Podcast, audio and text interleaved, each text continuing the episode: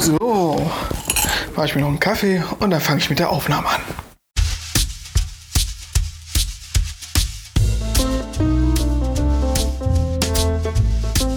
Willkommen bei einer neuen Episode mit Bart, Brille und Beanie.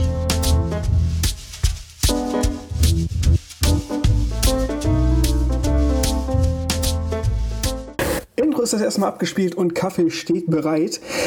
Und damit starten wir jetzt rein in die Themenreihe von H.P. Lovecraft, worauf ich mich sehr gefreut habe, denn ich bin ein großer Lovecraft-Fan oder wie es ja so schön heißt, ein Lovecraftian. Und ich finde, dieser Mann für das, was er in die Welt gesetzt hat, um es so zu nennen, hat es verdient, einfach auch in diesem Podcast, und ich bin ja nicht der Einzige, der es jemals gemacht hat, eine genauere Beleuchtung zu bekommen. Dieser Podcast wird in drei Teile unterteilt. Und in äh, dieser Episode werden wir jetzt zuerst die Person Lovecraft beleuchten.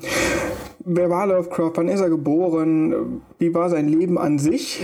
Ich werde da nicht viel Neues erzählen können, was man nicht über Lovecraft weiß. Aber ich denke, das gehört einfach dazu. Und ähm, ich möchte halt gerne darauf eingehen das, was ihr jetzt hören werdet, ist natürlich, gerade wenn man über eine Person erzählt, ist es immer so ein bisschen vorlesungsmäßig, weil es nun mal Fakten. Fakten müssen einfach nur schön verpackt werden. Ich versuche das jetzt schön faktisch runterzuarbeiten. Entsprechend, direkt als Vorwarnung, kann ich jetzt nicht, also wenn ihr jetzt den Podcast hört, werdet ihr sehen, wie lang der ist, aber ich kann jetzt natürlich bei der Aufnahme nicht sagen, wie lange ich effektiv brauche, um Lovecrafts privates Leben zu beleuchten. Und ähm, dementsprechend starten wir einmal rein. HP vom HP Lovecraft steht für Howard Phillips. Also komplett ausgesprochen ist es der gute Howard Phillips Lovecraft. Geboren ist er 1890 am 20. August in Providence, Rhode Island und ist ein amerikanischer Schriftsteller. Einer der wenigen, also wenig wäre falsch, aber einer wirklich zu der Zeit großen amerikanischen Schriftsteller. Ähm, und er gilt als der bedeutende Autor der fantastischen Horrorliteratur des 20. Jahrhunderts. Und wenn ein der Name Lovecraft vielleicht nicht sagt, bringt ihn vielleicht dann doch eher mit dem Cthulhu-Mythos in Verbindung. Ähm, er war halt, wie gesagt, ein, ein fantastischer Horrorliteratur. Das heißt, wir sind auch viel im Horrorgenre unterwegs. Aber auf die Schriftstücke, auf die Werke von Lovecraft gehen wir in der nächsten Episode ein. Dementsprechend werden wir jetzt nicht im Einzelnen beleuchten, wann er was geschrieben hat oder wie es eigentlich zur Literatur kam, sondern eigentlich, wie Lovecraft für sich als Person war. Und seine Eltern vor allem. Da hätten wir einmal äh, Winfield Scott Lovecraft, der, dieser war ein Handelsreisender, so wie seine Mutter, äh, Sarah Susan Phillips Lovecraft. Hier kann man sagen, dass ähm, sie Vorfahren in aus Massachusetts Bay hatte, also die es erreicht hatten und dort gesiedelt haben. Und Lovecraft war das erste Kind ähm, und auch das einzige, denn die beiden waren schon zu dem Zeitpunkt, als der gute Howard zur Welt kam, über 30 Jahre alt. Und man muss sagen, zu der Zeit ist das ähm, schon ein stolzes Alter gewesen. Also wir haben hier keine lange Zeitspanne so wie heute. Das darf man nicht vergessen.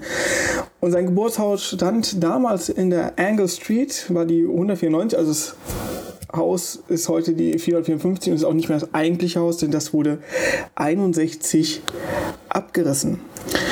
Und als der gute Howard äh, drei Jahre alt war, da erlitt sein Vater einen Nervenzusammenbruch in einem Hotel in Chicago, wurde da dann ins Butler Hospital in Providence gebracht und fünf Jahre später, die er tatsächlich in diesem Krankenhaus verweilt hat, ist er dann auch dort verstorben unter der Todesursache generelle Pharese. Das war so ein Begriff, ähm, der wurde in Einklang gebracht ähm, mit, mit Symptomen einer fortgeschrittenen Syphilis-Erkrankung.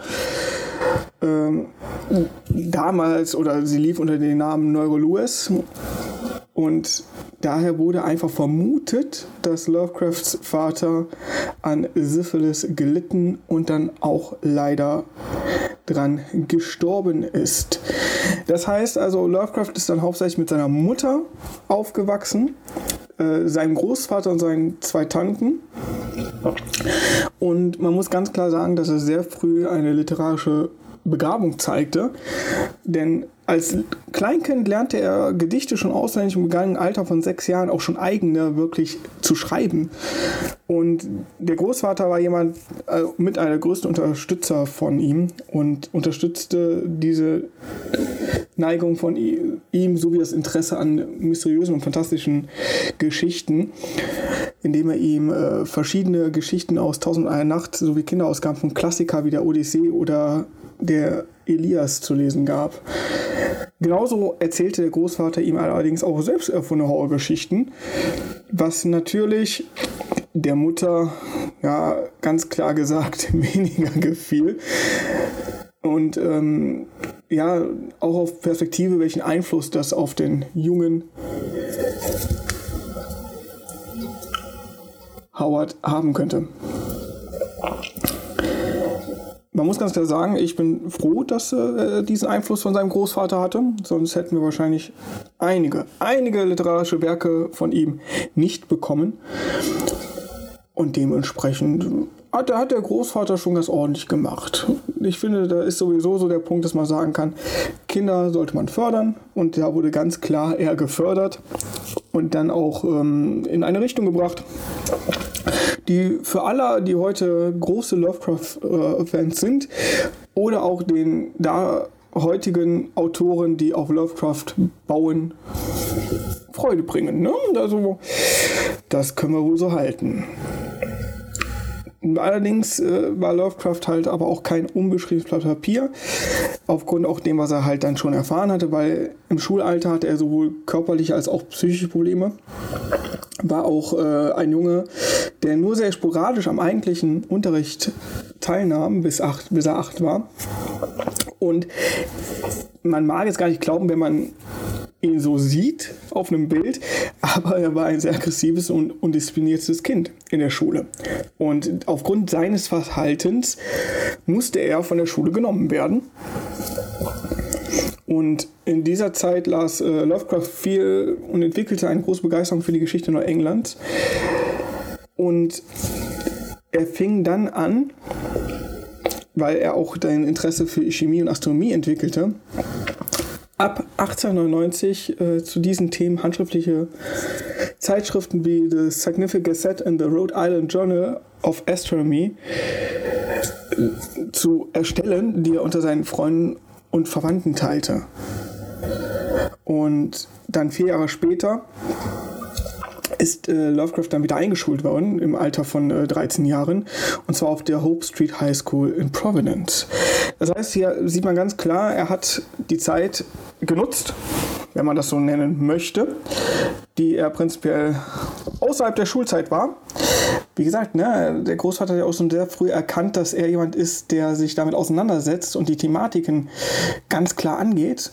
Und wenn man hier hört, Neuengland, Chemie, Astronomie, das erklärt natürlich auch später dann, wenn wir zum Thema Werke kommen, wo eigentlich diese Leidenschaft herkommt, nicht nur Horrorgeschichten zu schreiben, sondern auch äh, in die Science-Fiction-Ebene zu gehen und auch das ganze Konstruktum, wie seine Werke gebaut sind, ist eine Mischung aus Horrorelementen und Sci-Fi. Wie gesagt, darauf kommen wir noch genauer.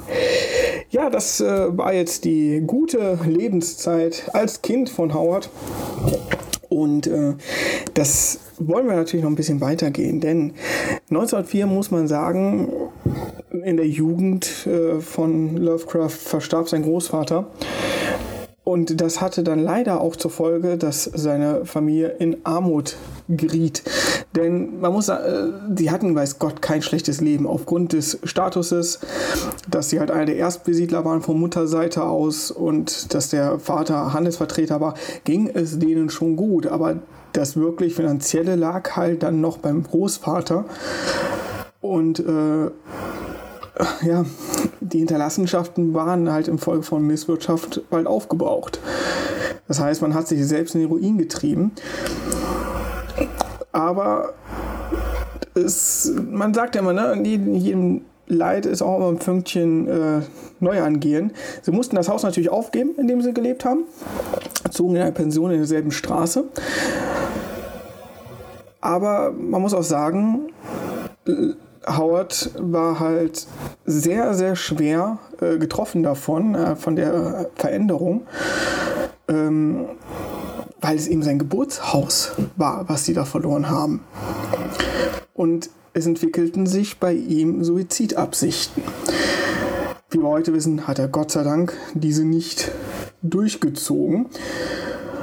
Ähm, und in seinem letzten Schuljahr, das 1908 war, ging es sogar so weit, dass er an, äh, an einen Nervenzusammenbruch Zusammenbruch, ja, Nervenzusammenbruch, Zusammenbruch, auch ein sehr schöner Satz, an einem Nervenzusammenbruch äh, litt und dadurch nie einen Highschool-Abschluss erwarb. Das heißt also, trotz dass er den Schritt wieder in die Schule gemacht hat, kam dieser Nervenzusammenbruch im letzten Jahr und, und damit war der Abschluss passé. Das heißt, wir haben ja jemanden, der auch zu, der damaligen, zu den damaligen 20er Jahren gezeigt hat, ähm, dass es die Möglichkeit immer noch besteht, was ist Großes zu werden. Und äh, aufgrund dessen, der Umstand, dass er nie die Laufung beendet hat, noch äh, eigentlich nie den gewünschten Weg gegangen ist, die äh, Brown University zu besuchen, hatte er für sich halt einfach später das Problem in seinem Leben, dass, er, dass es für ihn schmerzend und beschämend war, weil er war dann doch jemand, der diesen Erfolg gerne gehabt hätte, zu wissen, ich habe da einen Abschluss, ich habe das gemacht. Dann 1940 wurde Lovecraft Mitglied der United Amateur Press Association. Ähm, da kommen wir nämlich jetzt in den Punkt, wo wir so langsam näher zu dem gehen, wofür man Lovecraft kennt, weil das war nämlich die Vereinigung der amerikanischen Hobbyautoren. Und äh, da ging es vor allem äh, um die Förderung des Austauschs unter den Autoren. Und zu diesem Zweck wurden auch Kongresse veranstaltet. Der äh, UAPA, wie sie so schön gekürzt heißt. Und durch einen Leserbrief von Lovecraft im Pulp Magazine, und zwar The Argosy, in dem er darüber redet, dass ihm die fehlende Würze bei den Le bei Liebesgeschichten fehlt, von Edward F. Ähm, und man muss sagen, Edward F. war zu der Zeit der Präsident der UAPA und wurde halt dann auf den jungen Lovecraft als Schriftsteller aufmerksam und hat ihn dann eingeladen, um dem Verband beizutreten. Und wenn man darüber nachdenkt, dass Lovecraft hier einen Schritt gewagt hat zu sagen, ich meckere, und sein Meckern ist angekommen bei der Person, um die es sich da fokussiert hat, die dieses Schriftstück erstellt hat. Und hier einfach sagt so, pass mal auf, ich nehme mir die Kritik an. Ja, anscheinend fehlt ja wirklich Würze in den Liebesgeschichten. Dass dann Edward F. sagte so, pass, anscheinend kannst du es besser und du machst mich neugierig, ob du es kannst. Dann komm mal und äh, tritt unserem Verband bei. Und selbst das, muss man sagen, äh, hat H.P. Lovecraft rückblickend darüber geurteilt, dass dies auch einer seiner entscheidenden Schritte in seinem Leben gewesen sei. Einfach auch in die Welt zu kommen, in der er dann im Endeffekt war. Denn er wurde bestärkt, aufgrund, dass er unter Gleichgesinnten war und dieses Miteinander, was dort entstand, da merkte er dann so, er kriegt neuen Schwung. Es kommt wieder was. Ich, ich komme zurück. Ich habe wieder Energie, was Neues für mich zu beginnen. Also ein Neustart einfach aus dem Inneren heraus. Und in dieser Zeit fing er an, Kurzgeschichten zu schreiben und hat seine erste professionelle Veröffentlichung im Weird Tales drucken lassen. Und das Weird Tales war zu der Zeit auch ein Fantasy- und Horrormagazin. Und wenn wir so rückblickend mal denken, wir reden hier von den, von den 20er Jahren, in die wir uns reinarbeiten. Und eigentlich der ganze Vorlauf, in dem er sich jetzt gerade befindet, ist es schon verrückt, ähm, welche Wege er gegangen ist und was er vorher erlebt hat, um trotzdem so ein Mysterium am Mensch zu werden. Dann fing auch zu der Zeit mich auch gleichzeitig an, äh, ein Netz brieflicher Korrespondenten aufzubauen was später kolossale Ausmaße, Ausmaße annehmen sollte. Denn auch unter den Brieffreunden waren viele junge Autoren wie Forrest J. Ackerman, Henry S. Whitehead, Robert H. Barlow, Donald Wanderay, ähm, um mal was Bekannteres zu sagen, äh, zum Beispiel auch Robert Bloch, Autor von Psycho, oder Robert E. Howard, der Cohen der Barbar geschrieben hat. Äh, allerdings muss man dazu sagen, äh, war da eine Geschichte, die Lovecraft sehr, sehr getroffen hat, und zwar Robert E. Howard äh, beging nämlich mit 30 Jahren Suizid.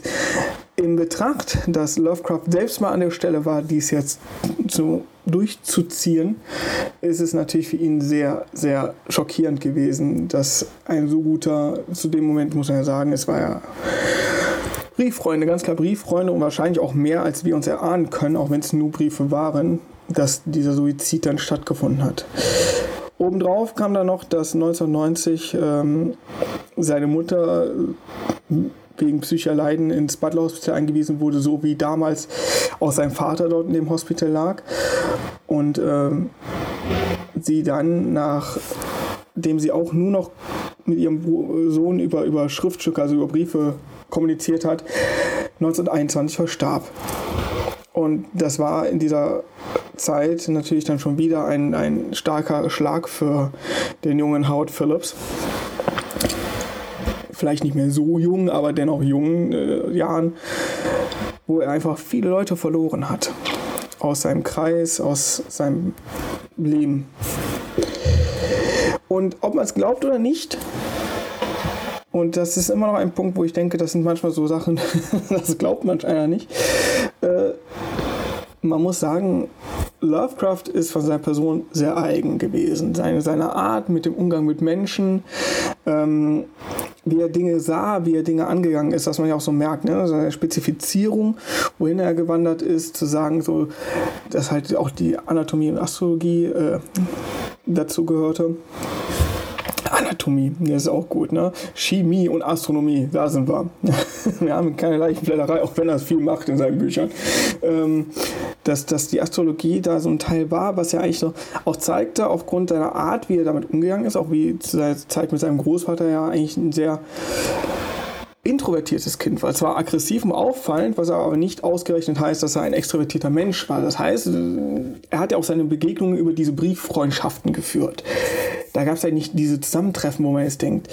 Er hat zwar da die UPA äh, UAPA, so rum war es, ähm, war zwar da und hat auch an, an den Sachen teilgenommen, aber dementsprechend war es trotzdem nicht so, dass er jetzt der, der größte, ich sag mal, Partygänger war und jede Möglichkeit genutzt haben, irgendwie aus der, aus der Haustür zu kommen. Dennoch, nichtsdestotrotz hatte er ein Eheleben. Und äh, dies begann tatsächlich äh, kurz nach dem Tod äh, seiner Mutter. Man könnte auch sagen, vielleicht hat er sich dann irgendwas reingeworfen. Aber auf einer Tagung von jungen Journalisten äh, lernte er die sieben Jahre ältere Sonia Green kennen. Und die beiden äh, heirateten auch nur drei Jahre später, 1924. Was die Tanten von ihm, ja, eher nicht äh, als korrekt ansahen. Sie sahen es als eine, ähm, ja, wie nennt man es so schön? Mesalliance. Das bezeichnet mittelalterlichen frühzeitlichen äh, Stadtgesellschaft eine Eheschließung zwischen Partnern, die verschiedene Gesellschaftsschichten angehörten. Ähm, vor allem die, die Folgen halt sind dann meistens bei den Nachkommen aufgekommen. Wenn man einer oberen und unteren Schicht angehört, kann man davon ausgehen, wir reden ja auch hier wieder von Männerseite, zur der Zeit vor allem. Und äh, es geht dann wohl eher in die Richtung, dass die Kinder wohl eher in die Unterschicht gekommen wären als in die Oberschicht.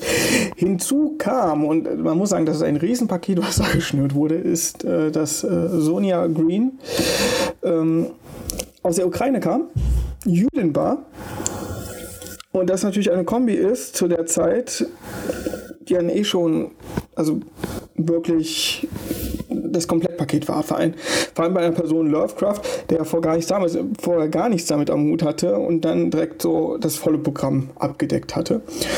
Ähm, sie hatte ein Hutgeschäft und äh, war den ersten turbulenten Ehen ähm, oder in der ersten eher turbulenten Ehe mit dem zehn Jahre älteren Samuel Green verheiratet, der anscheinend 1960 Suizid begangen hat.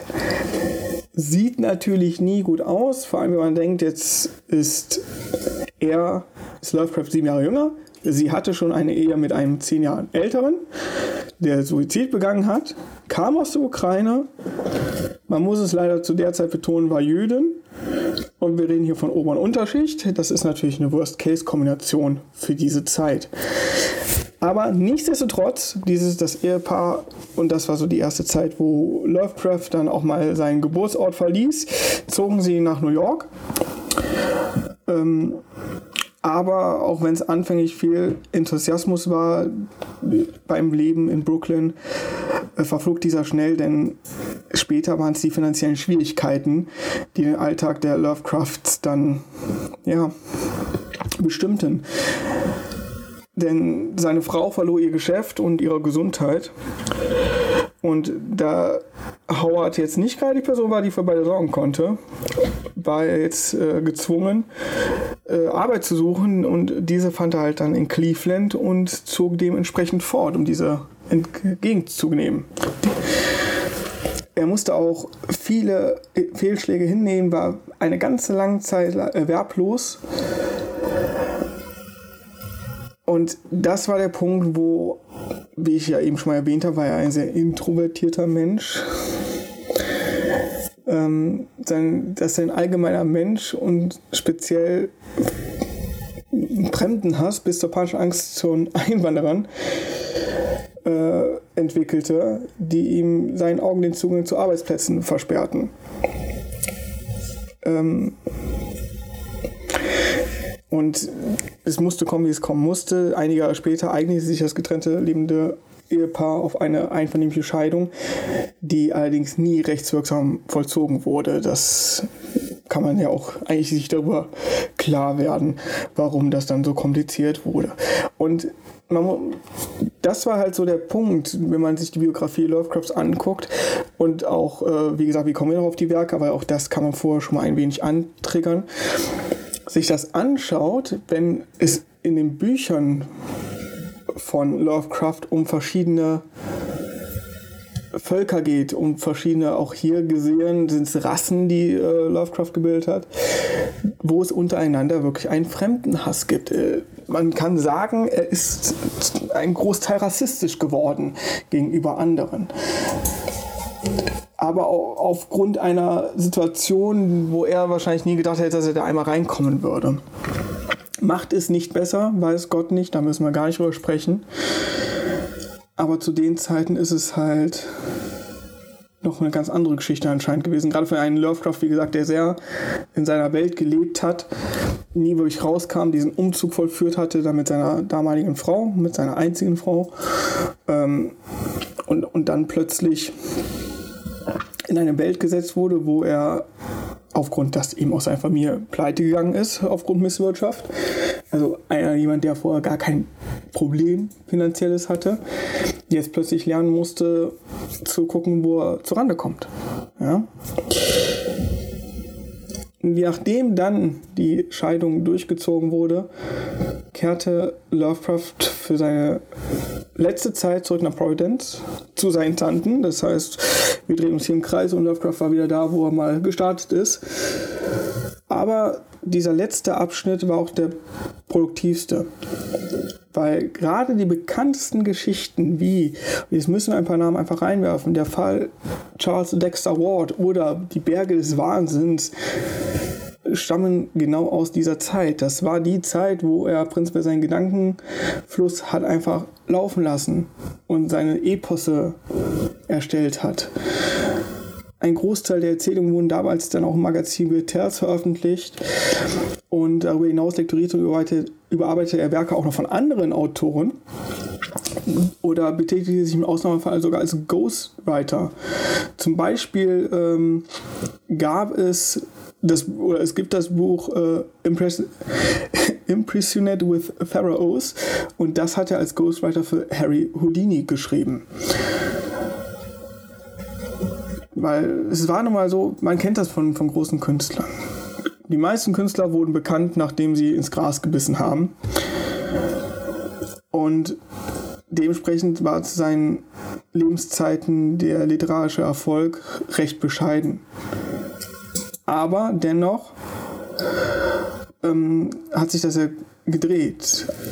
Doch zu der Zeit war es auch mitverantwortlich dafür, dass er immer mehr verarmte und dann nochmal gezwungen war, in eine noch günstigere Unterkunft zu ziehen mit seiner Tante.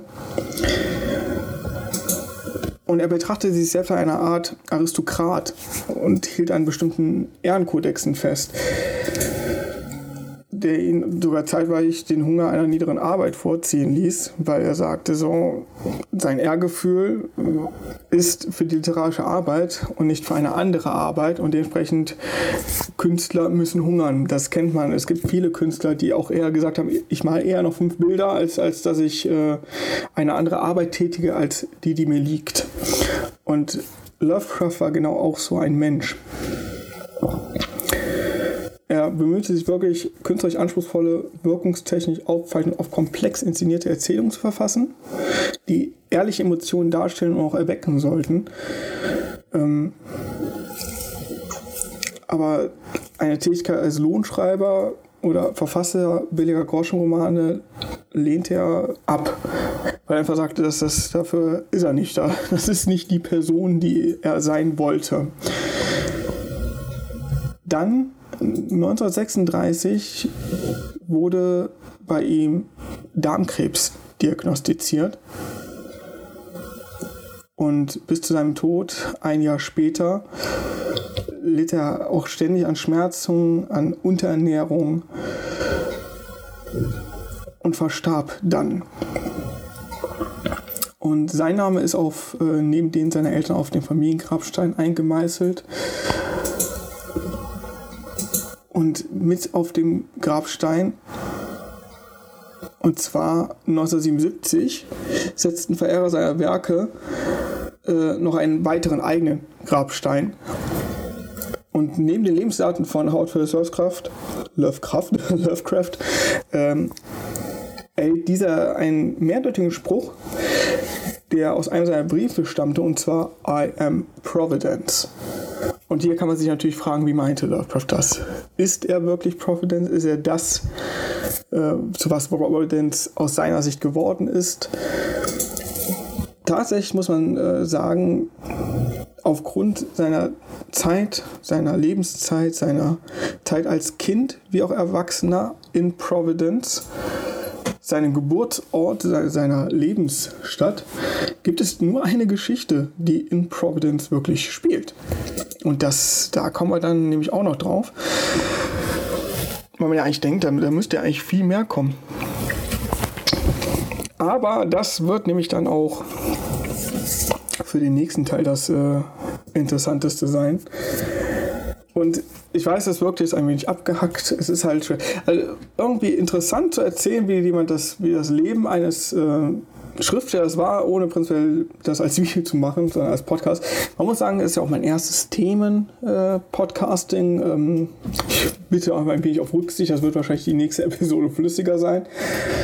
Aber das gehört einfach dazu, als die Person Lovecraft sollte kennengelernt werden bevor man sagt, so, ja, das sind halt die Bücher von Lovecraft und das wurde dann aufgrund der Bücherthematik geschrieben, das wurde erstellt, da werden Anwandlungen gemacht, da wird ein Teil aufgenommen. Sollte man wissen, wie dieser Mann gelebt hat, dass er wirklich, also von klein auf, Vater verstorben, äh, sehr früh, im Alter von drei Jahren, dann verarmt, nachdem sein Großvater auch noch gestorben war, weil man sich misskalkuliert hat, musste mit seiner Mutter und seinen Tanten zusammenleben und die sind nochmal umgezogen in eine kleinere Wohnung, fand dann aber Wege, sich irgendwie selbst zu finden. Ähm, dann kam es dazu, dass ein großes Freundschaftsnetzwerk aufbaute über Brieffreunde, wo jemand Suizid beging. Kurz danach ist dann seine Mutter auch noch eingeliefert geworden ins Krankenhaus und ist gestorben. Hatte dann seine sieben Jahre ältere Frau kennengelernt, wo auch nicht mit viel sauber lief, um dann am Ende doch wieder zurück nach Providence zu ziehen. wenn man das so in Kurzfassung hört, denkt man so, ja, klingt nach einem ziemlich beschissenen Leben und trotzdem muss man mal denken, was dieser Mann geschaffen hat. Heute ist, äh, wenn man über Literatur im Horror- oder auch äh, Science-Fiction-Bereich spricht, ein Name wie Lovecraft nicht mehr rauszudenken.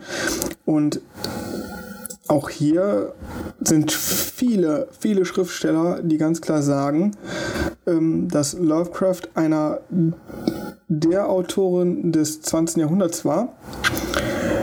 Und darunter fällt zum Beispiel Stephen King.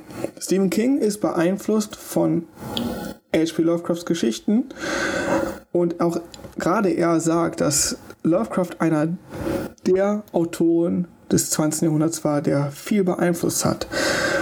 Und ich denke, das Größte und Interessanteste an Lovecraft ist, dass es eben nicht, wie man kennt, so die britische Schriftstellerin oder hat man nicht gesehen, sondern wir reden hier wirklich von einem in 20er Jahren amerikanischen Schriftsteller. Und das finde ich, dass jemand, wenn man sich Bilder von ihm ansieht und denkt, so, der sieht so unscheinbar aus, dass aus dieser Person solche Geschichten kommen, das hätte ich im Lebtag nicht gedacht. Und das ist auch so. Am Anfang, wie ich mich mit Lovecraft auseinandergesetzt habe, ist jetzt schon viele Jahre her, ähm, und ich das erste Mal ein Bild von ihm gesehen habe, ich gedacht, nee, der kann das niemals. Aber ja, er kann. Und da sind wir wieder bei dem Punkt, man sollte nicht den Menschen nach dem äußeren Auftreten beurteilen, wenn man nicht weiß, was im Kopf vorgeht. In diesem Sinne ähm, werden wir jetzt H.P. Lovecrafts Lebensgeschichte erstmal abschließen und uns dann in der zweiten Episode mit seinen Werken befassen. Mal schauen, ob allein oder ob ich mir jemand heranziehen kann. Das wäre natürlich sehr schön. Und dann fängt es wirklich an. Dann gehen wir wirklich auf für das, wofür Lovecraft bekannt ist. Und zwar seine Werke, seine Bücher, seine Geschichten, seine Horror, wie auch sein Science Fiction und wie das alles zusammenkommt. Und die große Frage, warum eigentlich gerade Cthulhu das Ding von Lovecraft ist.